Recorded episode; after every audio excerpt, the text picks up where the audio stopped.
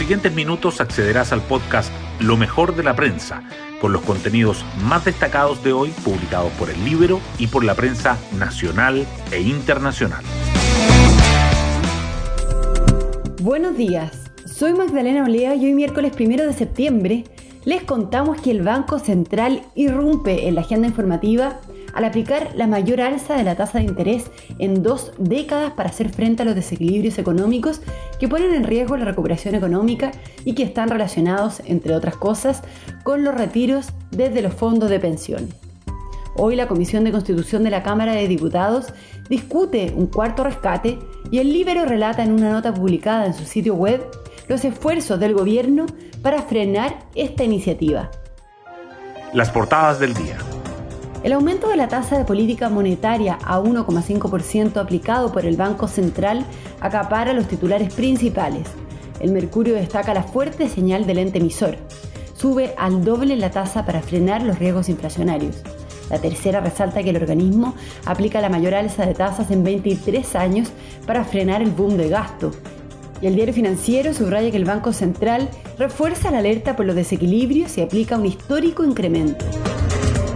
El caso de las firmas para respaldar la candidatura presidencial de Diego Ancalado de la lista del pueblo, que fueron objetadas por el CERVEL, igualmente sobresale en las primeras planas. El Mercurio dice que la hija del notario fallecido se querella por el uso fraudulento del nombre y el timbre de su padre, mientras que la tercera agrega que Ancalado se querella y asegura que pagó 3 millones para agilizar el trámite de la firma. Otros temas políticos también están presentes.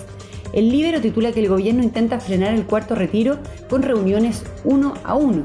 El Mercurio señala que el rol del Estado y la concentración de la riqueza marcan el primer foro de cara a la presidencial. Y la tercera informa que Mariana Elwin asume como coordinadora programática de Sebastián Sichel en Derechos Humanos. El Mercurio destaca la intensa oleada migratoria irregular en el norte. La tercera resalta que La Roja ya prepara su duelo con Brasil sin los ingleses el diario financiero subraya que Viacom afina la instalación de su plan ejecutiva al mando de televisión este mes. Además, el Mercurio remarca que el diálogo con Chile por la plataforma continental de la zona austral genera diferencias internas en las fuerzas políticas argentinas. Y la tercera, que la Superintendencia de Educación emite un dictamen que obliga a los colegios a mantener sus aulas abiertas. Temas del Libero. La periodista del Libero Ángela del Canto nos cuenta sobre cómo el gobierno intenta frenar el cuarto retiro con reuniones uno a uno. Se espera que cerca de las 3 de la tarde la Comisión de Constitución de la Cámara comience la discusión del cuarto retiro de fondos previsionales. Este es el primer paso del proyecto que hoy se votará en general y que se espera avance hacia su trámite en la sala. El escenario de la comisión sería favorable para la iniciativa. Los siete parlamentarios de oposición votarían a favor, mientras que los otros seis serían rechazos oficialistas. El posible avance ha inquietado al gobierno que ha hecho esfuerzos por asegurar los votos en la centro derecha y evitar su paso al Senado. Desde el Ejecutivo no tienen la seguridad de que vayan a conseguir el respaldo, por lo que confirmaron que han sostenido reuniones uno a uno con los parlamentarios de Chile Podemos Más para que se alineen tras el rechazo. Durante la semana han hecho un llamado a votar con responsabilidad. Pueden encontrar esta nota en www.ellibero.cl. Hoy destacamos de la prensa. El Banco Central refuerza la alerta por desequilibrios de la economía y aplica una histórica alza de la tasa de interés. El Consejo del ente emisor golpeó la mesa al subir la tasa de política monetaria de 0,75% a 1,50%, 75 puntos base, y mayor incremento en 23 años para evitar la acumulación de desequilibrios macroeconómicos. Las expectativas de inflación por sobre la meta y la extensión del IFE universal fueron determinantes para esta decisión que fue unánime. Vittorio Corvo respaldó la medida. Lo que había que hacer era retirar el pie del acelerador para no darnos vuelta en el auto, afirma.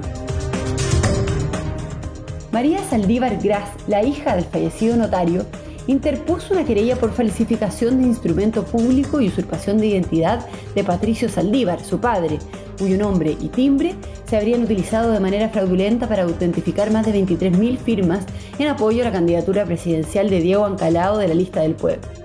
El frustrado abanderado también se querelló contra el encargado de recolectar los patrocinios y afirma que pagó 3 millones en efectivo para agilizar el trámite. El rol del Estado y la concentración de la riqueza marcaron el primer foro de cara a la presidencial. El foro anual de la industria de ACIMED contó con la participación de cuatro candidatos presidenciales que tuvieron un debate enfocado en innovación y en mercado. Gabriel Boric y Marco Enrique Sominami abogaron por un mayor protagonismo del Estado a la hora de afrontar el diseño del crecimiento de nuestro país, lo que fue criticado por José Antonio Cast. Sebastián Sichel, en tanto, reprochó la excesiva concentración de riquezas en las grandes empresas. La Comisión de Constitución de la Cámara de Diputados votará hoy el proyecto que refundió las seis mociones que buscaban un cuarto retiro desde los fondos de pensiones. El Ejecutivo da por descontado que se aprobará y por eso ha concentrado sus gestiones para evitar que la iniciativa salga adelante en sala, donde la exigencia del quórum implica que la oposición requeriría al menos 10 votos oficialistas para poder avanzar. Y nos vamos con el postre del día. La Lady Di de Pablo Larraín encara su primera prueba en Venecia. La película del director chileno sobre los días en que Diana decidió separarse del príncipe Carlos se estrena el viernes en el Festival de Venecia, con expectativas que ya la tienen en el radar de la temporada de premios. Bueno, yo me despido, espero que tengan un muy buen día miércoles y nos volvemos a encontrar mañana en un nuevo podcast, Lo mejor de la prensa.